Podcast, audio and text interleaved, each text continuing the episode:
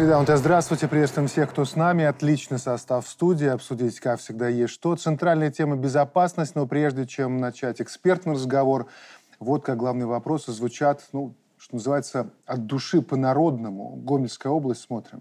Знаете, я всегда, я всегда удивляюсь, когда начинают разговаривать по поводу войны, там люди напряжены в Гомеле. Да, Гомель прифронтовой, Гомельская область, Брестская прифронтовые стали. Но это не значит, что к нам кто-то собирается с войной идти. Шальных там хватает. Ну, куда денешься? Война там идет. Поэтому вы не думайте, что я хочу тут э, развернуть какую-то войну. Мы, наша надежда. От вас надо только одно. 25 раз говорю и губернатору сказал. Вот кто должен сегодня сеять, посейте, пожалуйста, качественно, в срок. Сделайте красиво. Еще были на посту президента многие годы. А мы вас, а мы вас Молодежь, молодежь должна работать. Вообще понятно, что сейчас о безопасности говорят все, но в этот раз в Гомельской области как-то особо ощутилось. Вот люди первым делом говорили про мир, да, Юлия Константиновна. Мир как главная ценность. Э, ну, пожалуй, вот сейчас это по-особенному вообще звучит. Вы согласны? Да. Э, настолько выросло напряжение во всем мире, а для простых людей, которые находятся сегодня под давлением той информационной войны, которая против нас развязана, э, не всегда могут отделить правду от лжи, картинки, которые насаждаются. Люди же видят то, что им показывают, то, что пытаются им донести. Те новости, которые они слышат, передают из в уста, да, сарафанное радио. То есть простым людям очень трудно вовремя проанализировать, включить голову и вот отделить зерна от плевел. Mm-hmm. И понять, что надо работать, что жизнь продолжается, что все, что вокруг происходит, всегда было плохо. Конфликты были всегда. Просто они очень близко подошли к нашим Слово границам. «мир» сейчас предметно воспринимается с приложением на украинский фронт. В этом смысле э, вот эти инициативы мирные Минска и Пекина, например, да, о том, что нужно вот прекратить столкновение и начать мирный переговорный э, процесс. Время не упущено, они еще актуальны они будут актуальны всегда, потому что э, людям, люди должны видеть, что все равно стремятся к миру. Люди должны понимать, что войны не прекратятся, конфликты не прекратятся.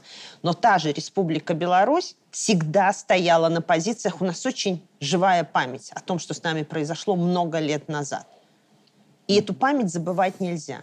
И мир это то, что нам сегодня необходимо для того, чтобы нормально жить. Не существовать, а именно жить. Алексей, вы как считаете, вот именно по переговорному процессу мы видим, что сейчас все кричат контрнаступ, контрнаступ, да, и видим, что уже все больше людей говорят, а мы еще с Александром Ивановичем об этом поговорим, что дождик пройдет, земля подсохнет, танки пойдут.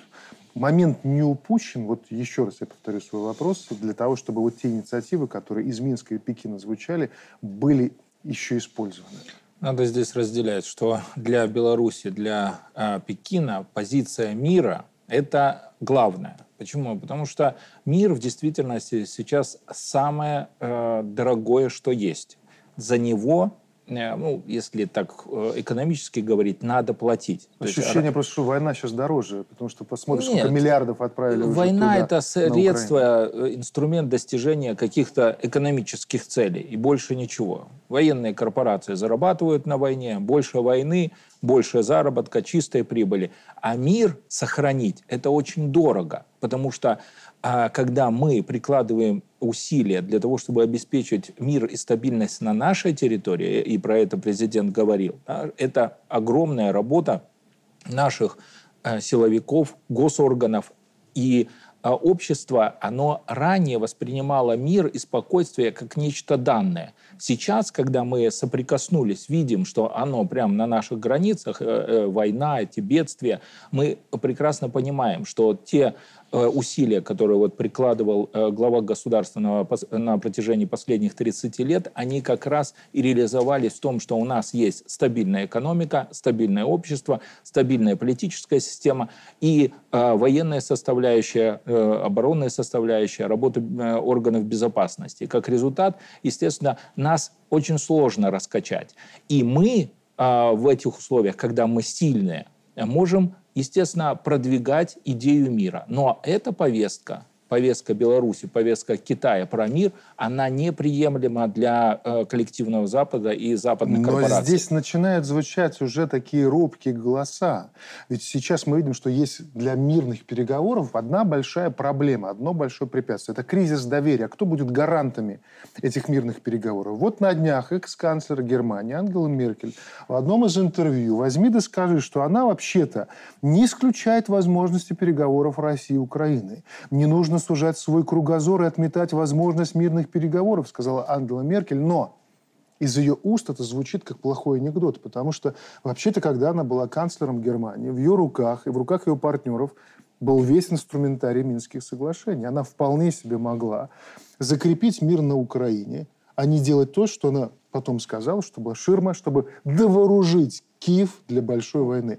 Вот как вот в этой ситуации действительно остановить войну и начать мирный процесс. Вот, это реально? Вот, вот смотрите, э, кто такая Меркель сегодня? Это определенный символ с определенным имиджем вот этих каролингских элит. Э, Берлин, Париж, старой Европы. Старой Европе не нужна война в том виде, затяг... затянутом, в котором она происходит. Однако, насколько она, эта старая Европа суверенна? Мы видели э, поездку Макрон, Макрона и Урсулы фон дер Ляйен в Ксиньцзинпину. Мы знаем, что Китай в этом отношении играет э, более сложную роль, ищет э, в том числе тех, кто выступает за мир, за прекращение войны на Западе.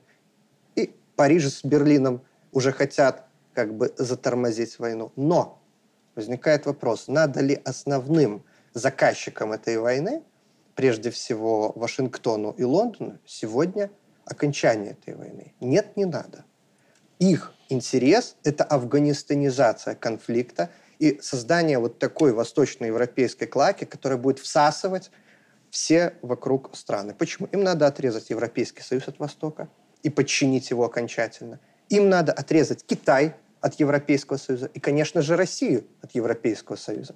Поэтому мы видим определенную фрагментацию, вот такую постепенную Запада, но вопрос, опять же, к Западу и тем э, силам, которые выступают там за мир. Они готовы реально выступить, они готовы быть суверенными и независимыми от Атлантического океана и к тем, кто там находится. Либо они будут, как Шольц, идти полностью в фарватере, поставлять, э, поставлять туда леопарда и Вопрос быть... открытый или он уже риторический, который дает он понять, пока что открыт. ответ уже есть? Почему? Потому что у американцев есть тоже красные линии. Они не хотят, чтобы этот конфликт превратился в ядерный. И почему?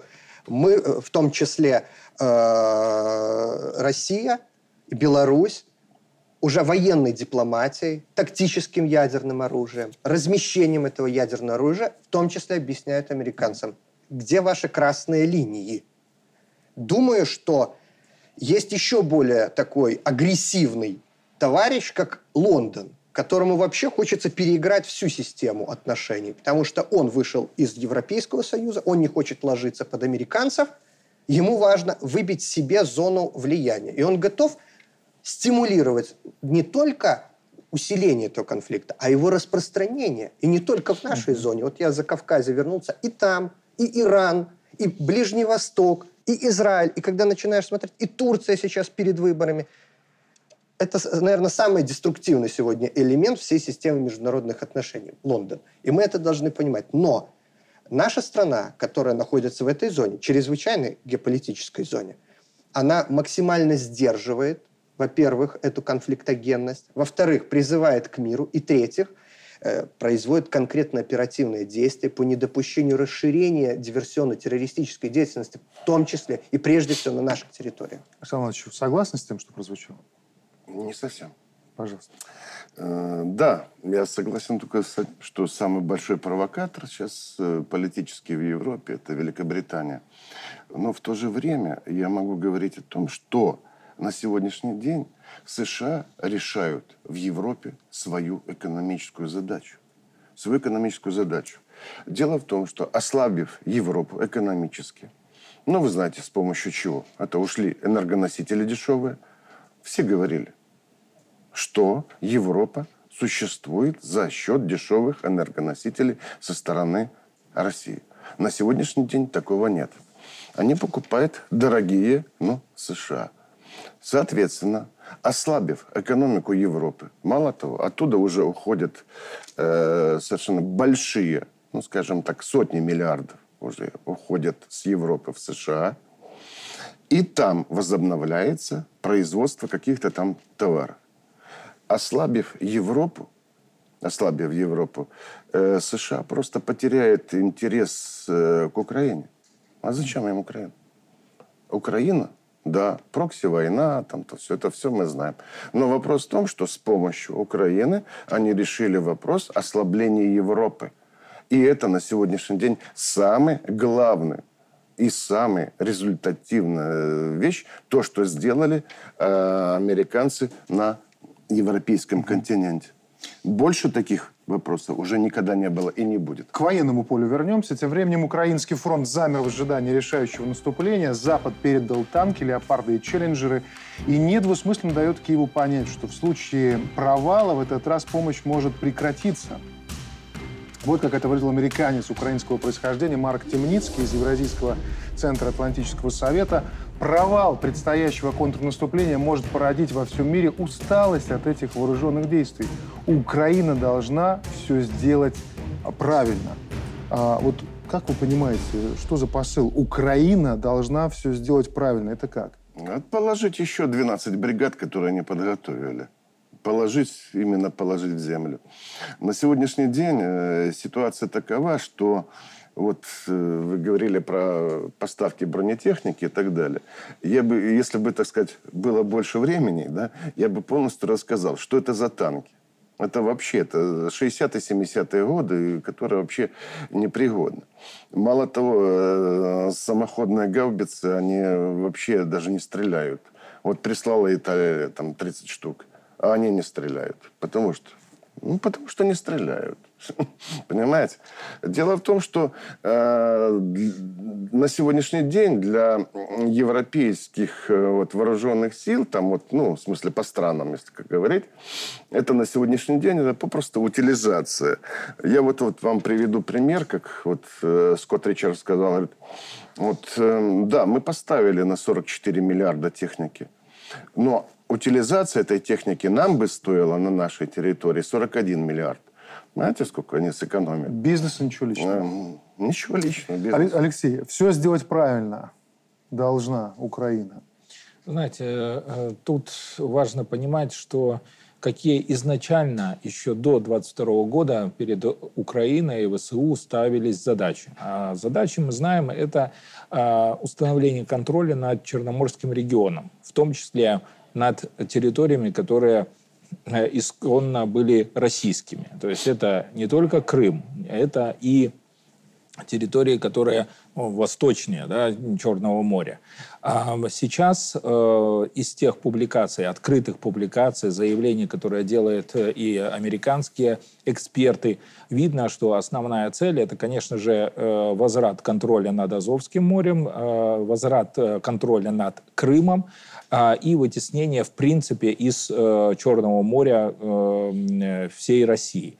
Но это э, извечная, знаете, такая глубинная мечта Великобритании на протяжении, наверное, последних 350 лет. Ничего нового они не придумывали. Э, и мы не раз уже и в рамках нашей передачи э, вспоминали э, Ласли Эванса, полковника, с его книгой «Трансформация России». Еще в 1828 году он так и написал, что для того, чтобы контролировать Россию, ослабить ее, надо разбомбить Севастополь, он так, прямо так писал, разбомбить Кронштадт и лишить возможности России выхода к Балтийскому и Черному морей. Поэтому сейчас э, фактически перед ВСУ стоит э, основная задача – это обеспечить возврат э, Азовского моря и Крыма. Но ситуация в том, что все больше и больше экспертов начинает э, приходить к выводу, что ну, есть э, некие планы военные, а есть реальная э, ситуация, э, военно-политическая э, ситуация на фронте. Она говорит только об одном, что э, сейчас все понимают, что если делать какой-то контрнаступ, то его надо было делать внезапно.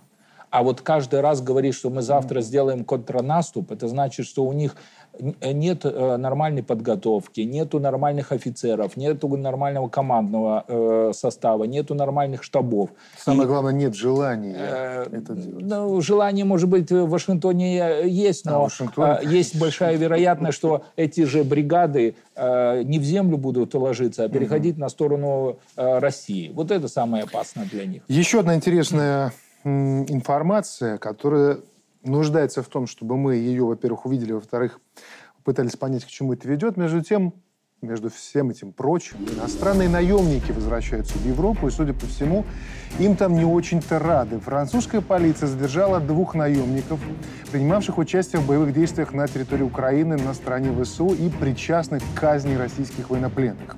Официальная причина задержания – незаконный провоз оружия. Уточняется, что оба воевали в рядах батальона «Азов». Но вообще это, Юлия Константиновна, это тревожные сигналы для Европы. Вот сейчас свернется рано или поздно то, что происходит на Украине.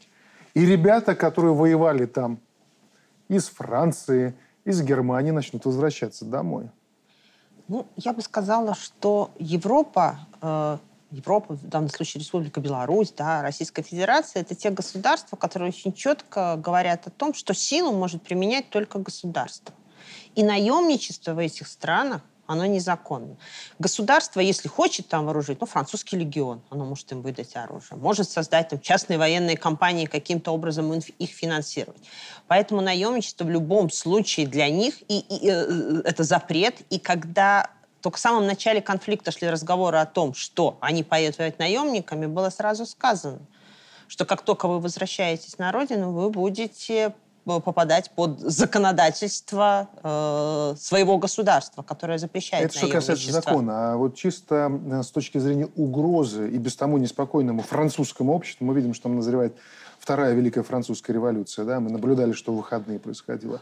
Вот когда возвращаются ребята, там, по-моему, в снаряжении были и снайперские винтовки. И, ну, они и либо вернутся, либо после таких нескольких содержаний решат, что возвращаться не стоит и будут оставаться и... Mm умирать на территории войны. Смотрите, э, логика э, западных стран очень проста. Есть определенная прослойка радикалов, которые готовы э, угодно, где угодно воевать и за что угодно воевать. При этом, когда эти радикалы находятся в их европейских обществах, они являются источником дестабилизации ситуации. Причем мы видим, что это радикалы с определенными ультраправыми взглядами, которые не соответствуют ни французской конституции, ни тому консенсусу, который имеется. Поэтому, а, а здесь такой прекрасный случай, конфликт на Украине для них, да?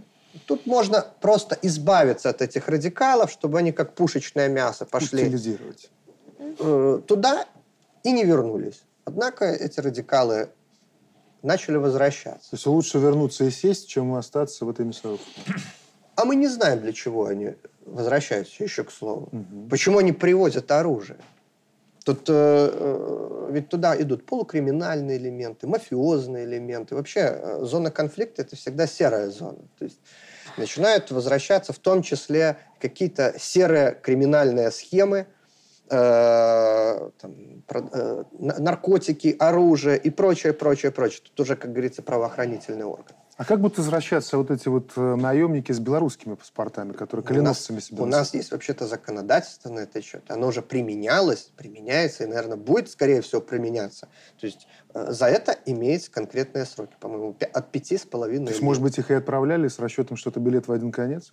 Ну, те, кто их отправлял туда. Ну, мы-то их не отправляли. Конечно. Вот. Их отправляли те, э, вернее, вербовали, кто думает совершенно по-другому. Те, кто думает, что вот мы сейчас их используем, накачаем, а потом сделаем провокацию какую-либо, террористический акт против и дестабилизацию против белорусского народа и белорусского государства. Вот их какая задача была. А, то, что они а, оказываются как пушечное мясо, получилось, не получилось. Тут очень большая доля цинизма тех заказчиков, которые это все производят. Потому что они за океаном, за морем, им в принципе все равно, что здесь происходит. Это противоположная э, сторона земного шара. Поэтому они так легко разбрасываются Но в человеческими свободное жизнями. плавание их отпускать не будут. Крайне напряженная обстановка. Накануне мы видим, во-первых, что произошло с подрывами железнодорожного полотна в Брянской области, другие проявления, теракты, которые в Мачулищах и постоянно-постоянно Ну, а, происходят. а- а русская республиканская вот эта так Да. называемая армия. Вот накануне у президента было большое закрытое совещание, которое касалось вопросов безопасности. Вот выйдя оттуда, глава комитета госбезопасности вот немного рассказал о том, как пытаются раскачать обстановку как внутри страны, так и по границам. Небольшой фрагмент послушаем и продолжим говорить. Наш президент держит в этой очень-очень сложной оперативной обстановке руку на пульсе всех процессов, которые происходят. Безопасность сейчас, а все люди понимают, все наши граждане, наверное, понимают, на первом месте. Мы прогнозируем значительную эскалацию обстановки по периметру нашей страны. Это связано во-первых, с э, темой боевых действий на южных направлениях. С этим все сейчас связано. Ну и второе, которое обсуждается, это все-таки непрекращающиеся попытки дестабилизировать ситуацию внутри нашей страны. Это, прежде всего, а, центры а, за границей, которые планируют эту деятельность при поддержке непосредственных кураторов, в том числе из числа иностранных спецслужб. Планируется ряд таких серьезных акций на нашей территории. Спонсоры не дают возможности другого выхода для тех, кто уже попал в их зависимость, а спонсоры это иностранные заинтересованные лица, как физические, так и э, спецслужбы и, и- и другие организации. Поэтому в этих условиях э, глава государства распорядился, чтобы мы доложили предложения по реагированию на эти э, все вызовы. день мы можем говорить такой активизации диверсионной и террористической деятельности на территории Беларуси со стороны киевского режима, такого просто еще никогда не было. Только за прошлый год было предотвращено практически 12 террористических актов. 12. Вот. Ну, остальное, все, что было в СМИ, это вы знаете. Но вопрос в том, что на сегодняшний день э, диверсионно-разведывательные группы со стороны Киева, они работают на территории Беларуси. На территории Беларуси на сегодняшний день практически где-то около 100 тысяч беженцев. Я предполагаю так, что каждый один из тысяч является агентом СБУ. Даже 100 – это тоже достаточная цифра для того, чтобы э, попытаться дестабилизировать обстановку. И поэтому президент и потребовал усилить контрразведывательный режим. Усилить контрразведывательный режим, поскольку на сегодняшний день мы находимся, ну, скажем так, в зоне риска. В зоне риска и угроз.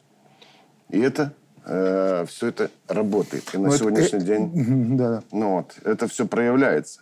Но мало того, мы, э, у нас э, со стороны Польши вот, 150 тысяч и уже 200 тысяч вооруженных сил войска польского, которые будут э, увеличены до 300 тысяч. Литва приглашает американскую бригаду на свою территорию. И э, на сегодняшний день мы просто можем говорить о том, что вот у нас есть северо-западное командование, западное командование, но у нас нет еще южного командования. А южное командование, это вот как раз со стороны Украины, мы должны тоже закрывать свою территорию от А, Александр. Иванович, к первой части вашего выступления очень важно. Вы, вы сказали про м, те возможные ячейки, которые по необходимости могут пробуждаться Ну, для того, чтобы спящие, да. да, выполнять задачи иностранных спецслужб. Но мы ведь должны понять, что вот это вот повышенное контрразведывательное состояние, оно а, должно быть применимо не только к специальным службам. Оно должно повысить бдительность общества в этот период. Что я имею в виду? Вот даже взять девушку, которая, Дарья, вот эта Трепова, а, подорвала Владлена Татарского. Сейчас выясняется, что кто-то ей передал, чтобы она отнесла некое прослушивающее устройство, а по факту оказалось, что взрывное. То есть мы все должны понимать, что у кого-то есть знакомые за границей, знакомый знакомого, с кем то учился. Перенеси там посылочку куда-то, передай конвертик.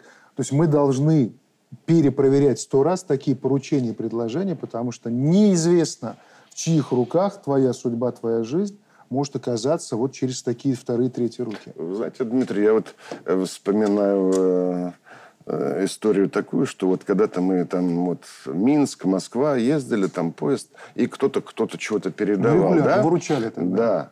А потом раз, резко, нет. И все. Это правильно? Правильно. Я считаю, бдительность, извините, еще никого нигде не помешала. Извините, есть почта, вот пересылайте почту. Так что вот э, наша белорусская железная дорога по этому пути пошла еще 10 лет назад. А вот смотрите, интересно ваше мнение на этот счет, как человек, ну, который имеет непосредственное отношение вот к военной науке. А, ну, на Украине сейчас мы видим, что действительно там вот э, бесы разных мастей попросыпались. Вот один из них, это временно исполняющий обязанности командира украинского батальона «Азов» Кратевич, вот заявил Вашингтон-Пост, что Украина при наступлении может использовать тактику чеченских сил во время Первой Чеченской войны. Он допустил, что ВСУ могут захватывать небольшие города, чтобы использовать их как рычаг для возвращения территории. Вот что думаете, когда слышите такое? Потому что обычно человек, когда слышит первую чеченская ну, кампания, сразу боевики, захваты заложников и прочее. Конечно, это полный бред сразу mm-hmm. скажу, это полный бред. Дело в том, что э, с Российской Федерацией в такие игры не играют. И она это прошла, всю эту науку, еще чеченской войны, и поэтому знает, как с этим бороться. На сегодняшний день вот именно вот эти угрозы, угрозы.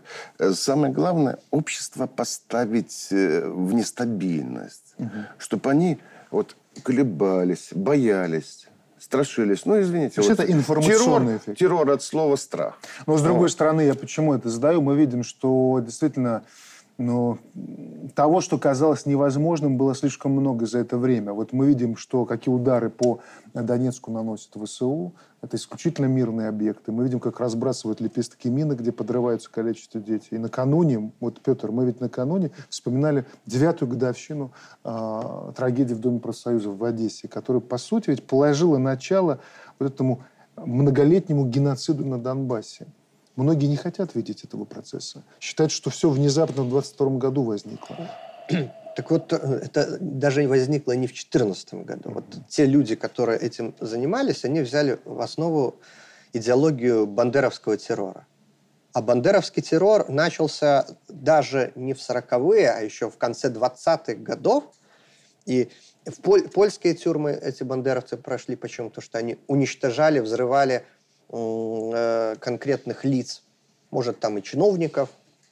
Потом мы помним и трагедию Хатыни, и трагедию многих деревень на территории нашего Полесья, когда бандеровцы приходили и пытались терроризировать, и, и спрашивали, ну они же в таком полесском, близком к украинскому языку диалекте разговаривают, а называют себя белорусами. Ну, спалить их всех. Вот это конкретные документы имели место быть, конкретные приказы бандеровских формирований.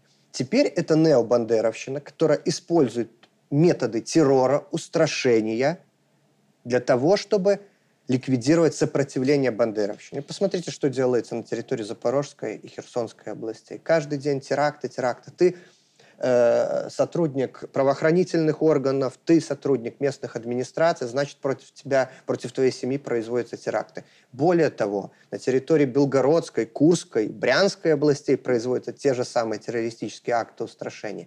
На наших территориях попытки были. Плюс использование родственников, если мы вспомним Швейца и вот эти все системы, таким образом они пытаются произвести разрушение межчеловеческих связей превратить э, общество, вот наше, белорусское, российское, украинское, в общество человек человеку волк.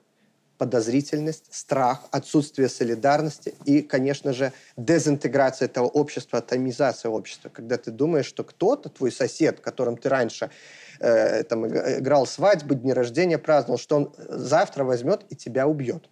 Между тем, военное ведомство Украины, похоже, вообще не понимает, что творит. Видимо, опьянев от беспредела в отношении православия, пошли по другим мировым религиям, опубликовали в Твиттере карикатуру на индуистскую богиню Кали. И Индия этого не пропустила. Индийское министерство информации и радиовещания среагировало. Это атака на индуистские чувства во всем мире. Но это после того, как общем, совсем недавно замминистра иностранных дел Украины была с визитом в Дели.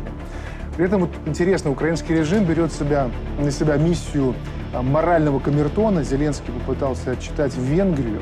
Он заявил, что а, поведение Будапешта неадекватно, так как она, Венгрия, будучи членом НАТО, занимает сторону России. Министр иностранных дел Венгрии Петр Сиярта ответил резко. Не Зеленскому решать, как именно действовать в Венгрии. Вот, Алексей, возникает главный вопрос. А кто выдал вот кварталу 95, который сейчас прописался на Банковой, вот такую привилегию э, оскорблять Индию, цеплять, даже не оскорблять, цеплять Индию, поучать Венгрию. Ну, знаете, ну, уже не раз говорили, что понятно, что Зеленский, и его администрация, они э, получают, вот, наверное, по факсу, ну, не по факсу, по имейлу утром приходит, что они должны сказать или что сделать Нет, там, там с Лондона. Илон и... Маск обещал, что нейрочип уже. Там... Ну, допустим, ну, представим, по факсу утром приходят им, и надо так, э, с Лондона, так, надо немного нагнуть э, индусов, опубликовать вот такую карикатуру. И они в срочном порядке публикуют. Понятно, что э, публикация карикатуры э, против... Э, индийского божества – это действие Британии. Это э, по, ну, как, где Украина, а где Индия. Это э, напрямую действие Британии против... Э, На аккаунте Министерства обороны. То есть это не это какая-то там... целенаправленно. Это действие Британии против Индии. Да, для, э, с какой целью? А, понятно, что Индия э, в настоящее время э, выступает э, тем элементом, который готов на переговоры на сотрудничество, на сближение с Россией, с Китаем, выступить против англосаксонского мира. И это такой сигнал э, Индии, э, что мы знаем, как на вас воздействовать. Естественно, это вызывает, как правило, крайне негативную реакцию. Первую реакцию получают, естественно, сами иници... не инициаторы, а те, кто выступает вот такими куклами. Зеленский, украинская администрация.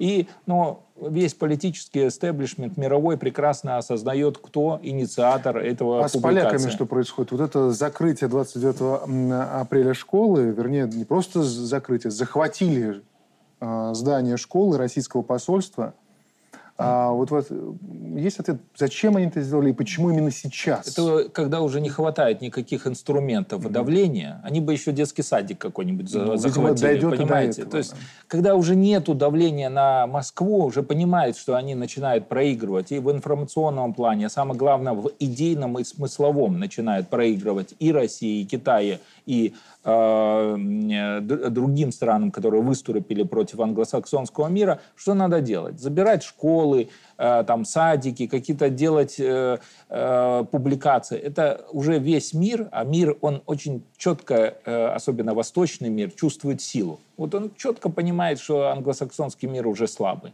И вот эти выпады – это еще раз проявление этой слабости, да, потому что они не, нечем а, ответить. Были бы сильные, они бы уже ввели войска э, полностью э, в Россию, захватили бы Москву, захватили бы э, там Дели, Пекин бы и были бы гегемонами. Но сделать-то не могут. Понимаете, поэтому у них вот такие действия. То теракты какие-то сделать, то публикации сделать. Слабость уже, все. Я, я все-таки думаю, что акт э, захвата э, посольской школы в Польше это больше акт внутренний политический. Объясню почему началась избирательная кампания. Через полгода в Польше парламентские выборы. И э, режим Дуды Моровецкого, правящая партия ПИС, видит собственные рейтинги. Что, ну, друзья, как не садитесь, вы однопартийное правительство не сделаете. А более того, практически все политические партии объединились в общую оппозиционную коалицию и готовы идти на выборы этой коалиции, создавать новое правительство – по всем вопросам а, э, ПИС не может создать коалицию, только может создать в одном варианте с э, партией конфедерации. И поэтому у них действие следующее направление. Первое. Бить по России, то есть образ врага, накачивать свой электорат. И второй момент, вы заметили, вот вопросы с зерновой, э, зерновые вопросы, украинское зерно внезапно, великая союзница Киева, Польша перекрыла поставки зерна? Ответ очень простой. Э, электорат э, конфедерации э, выступает против так называемой украинизации Польши, то есть привлечения беженцев, помощи Украине и прочего, прочего, прочего. Это типичная внутренняя игра ПИС на то, чтобы выбить себе рейтинги. Но угу. я думаю, что рейтинги они себя не выбьют, и у нас ждет очень любопытная электоральная кампания. Петр, вам будет, как эксперту по Польше, наверное, интересна эта информация, если вы еще ее не видели, например. Да? Польша а, сначала хочет добиться э, репарации от Германии А потом, а потом может перейти к России. Это заявил глава Бюро международной политики канцелярии польского президента Мартин Пшидыч в интервью газеты Financial Times. Тут надо обязательно вслушаться, поэтому я процитирую. «Мы считаем, что можем начать диалог с Берлином, но с Путиным это другая цивилизация. Как только будет достигнут успех с Германией, следующим шагом может стать начало такой дискуссии с другим угнетателем. Я вот э, вспоминаю выборы 2015 года, когда ПИС вернулась в руководство. И оно в своей избирательной кампании предвыборной как раз использовало тот же инструмент репарации в отношении Берлина и в отношении России. Э, сейчас как раз э, стоит и спросить ПИС. Вы так много всего заявляете, атомную электростанцию вот уже за сколько лет своего руководства построили и диверсифицировали в кавычках э, зависимость энергетическую и прочее, прочее, прочее. А что в результате получилось? 22 год впервые за многие десятилетия в Польше реальный обвал ВВП, минус 2,5%. Хотя Польша вводила санкции, а не против Польши. Вот э, то, с чем пойдет сегодня ПИС на выборы э, в октябре. И э, поляки же будут спрашивать не про репарации, а про то, куда делись их доходы, почему цены растут, инфляция растет, а ВВП падает. Александр ну, как говорит молодежь, стрёмные соседи у нас. Очень стрёмно. Знаете, вот я хотел вот Петра продолжить э, в плане вот этой вот э, русофобской политики э, Польши. Ну, например, знаете, вот Моровецкий дает команду, чтобы сделать обоснование о том, что три области Украины должны перейти к Польше, да? Потом идет вопрос там, о репарациях там, после Германии к России. А я думаю, так может быть еще и э, реп... вопросы репарации будут еще и к Беларуси, елки-палки. Понимаете, до 39 -го года у нас по столбцам а уже гра... такие, границы... Такие темы уже были. Были, были, были, понимаете. И самое главное, что это да, вот мы считаем, что ну, там, там кто-то где-то там что-то там сказал и так далее. Но на самом деле это в обществе застревает. Угу. И в мозгу тоже. Вот. И такие вещи, они будут происходить постоянно. У поляков есть такая вот, ну, извините, но я не, там, не расист, не националист, но у поляков постоянно у них претензии есть ко всем. Вы извините, но первый то был, что они взяли вместе с Гитлером? Чехословакии. Чешковец, да, да. Вот. А потом еще говорят про там пакт Молотова-Риббентропа. Но они, сначала они это сделали. И у них это вот в традиции такое ну, идет. Здесь еще одни данные скажу просто в добавление, mm. что недавно прошел опрос, и к кому поляки хуже всего относятся. Э, к белорусам и россиянам. Э, негативный рейтинг, который 86%, они накачали. 86%. процентов. Да. Стоит задуматься. Короткая реклама, после чего продолжим разговор. 86%. процентов.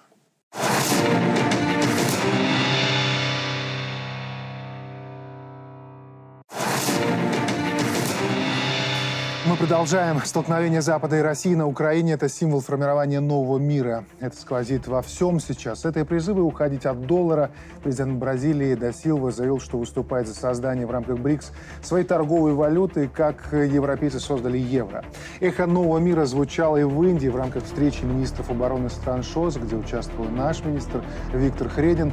Уже ведется подготовка к саммиту БРИКС в августе, причем ЮАР выступает за смешанный формат мероприятия. То есть, к примеру, Владимир Путин сможет участвовать в нем заочно, не покидая территорию России.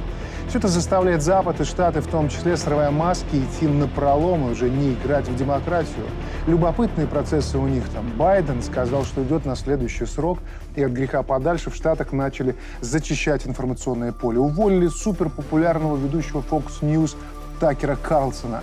Днем позже Такер признается, американские партии, их спонсоры находятся в сговоре – они не дают запретным темам просочиться в публичное пространство. Народный гнев нарастает, американцы все меньше хотят играть в дурачков. Еще пример. Активист Хосе Вега прямо во время панельной дискуссии обрушился с критикой на журналистов американских либеральных изданий. Послушайте. Есть хоть что-то, что вы сделали правильно за последние 20 лет? Или я ошибаюсь? Просто забавно выходит, потому что об Ираке — ложь, а Сирии — ложь. История с Россией — самая настоящая ложь. Вот так, и этот список продолжать можно бесконечно. Так что последнее, что вы можете сделать для спасения своей репутации, это признать, что благодаря утечкам мы узнали, что Зеленский спустя год после начала конфликта собирался бомбить Москву. Если вы такие беспристрастные, то разве вы не должны были как минимум написать, что Зеленский собирается втянуть нас в Третью мировую войну? По-моему, это было бы честно. Пока Джулиан Ассанж гниет в тюрьме, вы все тут получаете жирные гонорары, потому что он в тюрьме за то, что делал вашу работу. На прошлой программе, в том числе о цензуре в демократических штатах, говорили с экс-разведчиком США Скоттом Риттером. Вот как он назвал эту проблему. Нам нужен враг, и этот враг Россия. Нам нужно создать этого врага, чтобы оправдать наши непомерные военные расходы, чтобы оправдать существование НАТО. Так что в Соединенных Штатах, э, я думаю, вы были бы шокированы тем, как это происходит. Это мало обсуждается, потому что в тот момент, э, например, когда кто-то вроде меня осмеливается высказаться и сказать, ну подождите минуточку, почему бы нам не рассмотреть это? Вас называют российским пропагандистом, марионеткой Путина. Вот ощущение, что в Америке назрела такая атмосфера, что приближается время Че, и они готовы замахнуться даже на свою священную корову под названием «Американская демократия». То есть свобода слова. Они вот таких вопиющих вещей там, лет семь назад себе не позволяли. К чему они готовятся? Они готовятся к выборам. Это их внутриполитическая проблема. У них достаточно, ну не то что сложные, но Будет много интересного, как вот говорили, с точки зрения Польши электоральной кампании. То же самое возвращается и в Соединенных Штатах. Внутриполитические проблемы, которые при помощи вот э, таких телодвижений отвлекают внимание той же публики, тех же, того же электората на то, что происходит замалчиваются какие-то главные и важные, а вот эта ширма, вот этот шорох наводится для того, чтобы люди отвлекались. Но это исключительно внутриполитические Ради проблемы. большого политического шоу готовы поступить А у них всегда шоу. Вспомните их прошлые выборы. Какое это было шоу.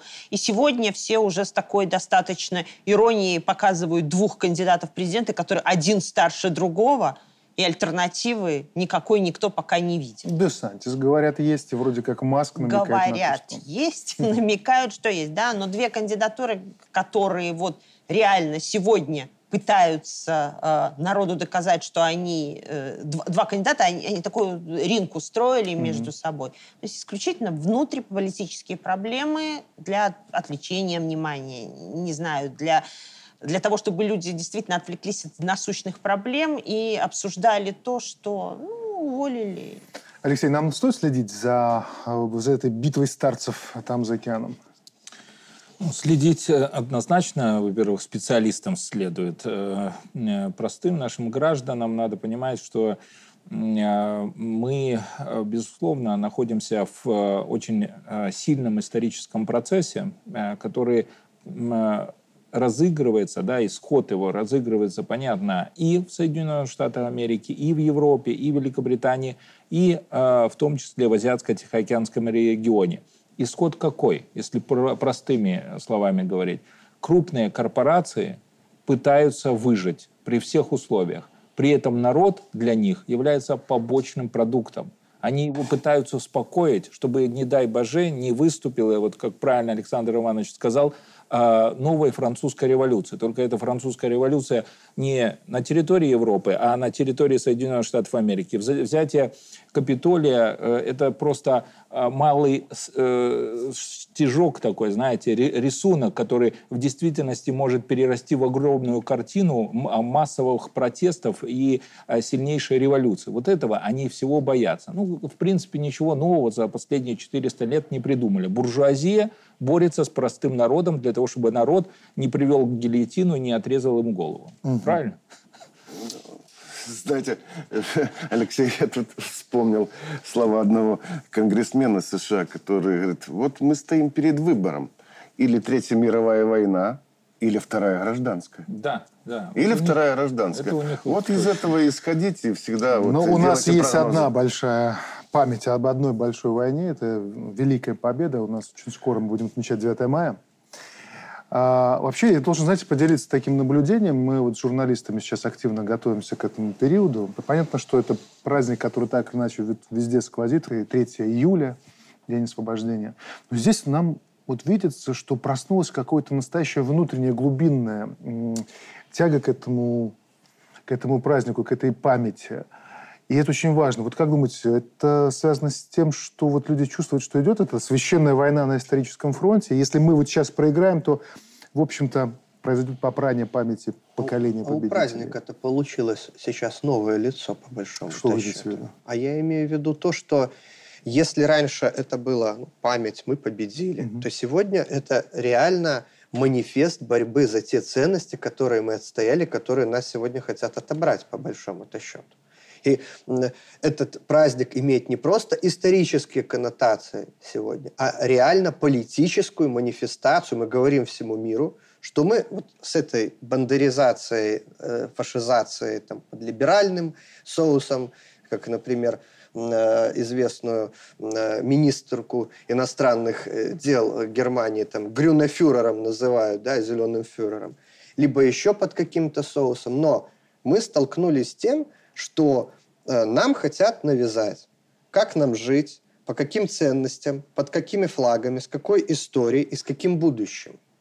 Мы говорим, нет, мы с этим не согласны. Мы победили во Второй мировой войне, где были сформулированы очень четкие конкретные ценности, которые победили.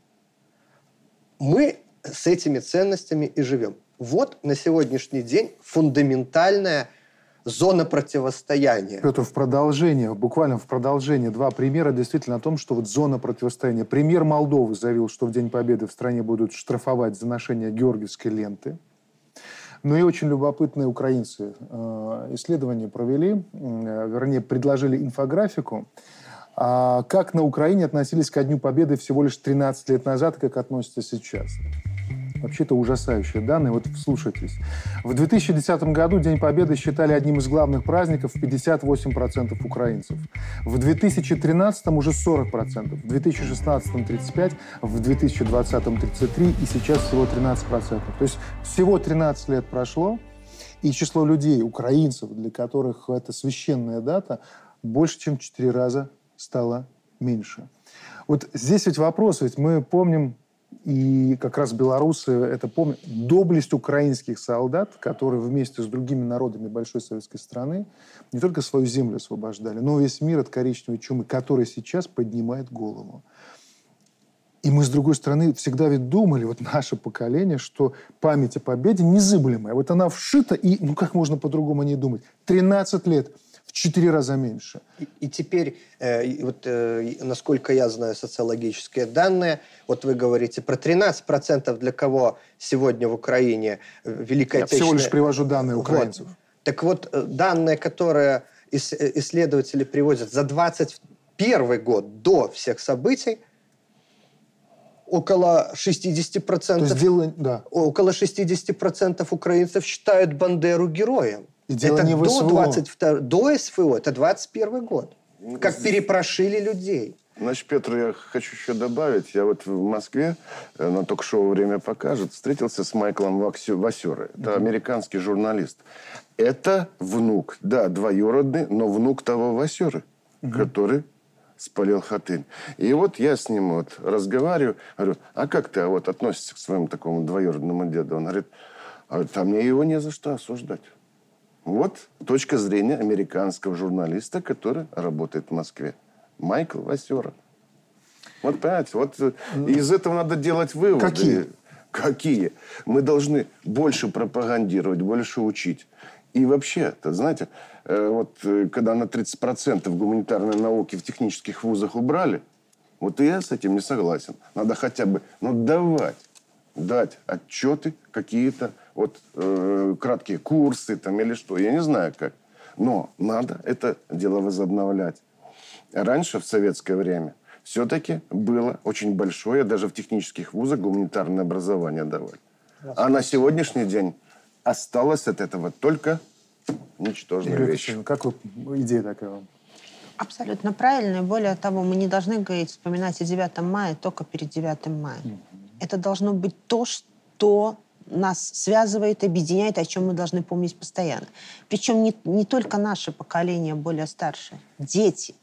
Дети, наша молодежь, которым мозги промыть. гораздо легче, которые сегодня в этой информационной войне могут перейти и встать не на ту сторону. Мы должны помнить, это не должно быть мертвая память. Мы должны этим жить. Мы должны вспоминать о том, что пережили наши отцы и деды, через что прошли для того, чтобы сегодня мы жили в этом мире. И это для нас должно быть наукой, что правильно сегодня сказали, мир — это очень дорогое удовольствие. Нам его завоевали. Мы потеряли столько людей, столько невинных жертв, кроме тех, кто отдавал свой долг как э, военнослужащие. И мы должны помнить и, и, и ценить то, что у нас есть.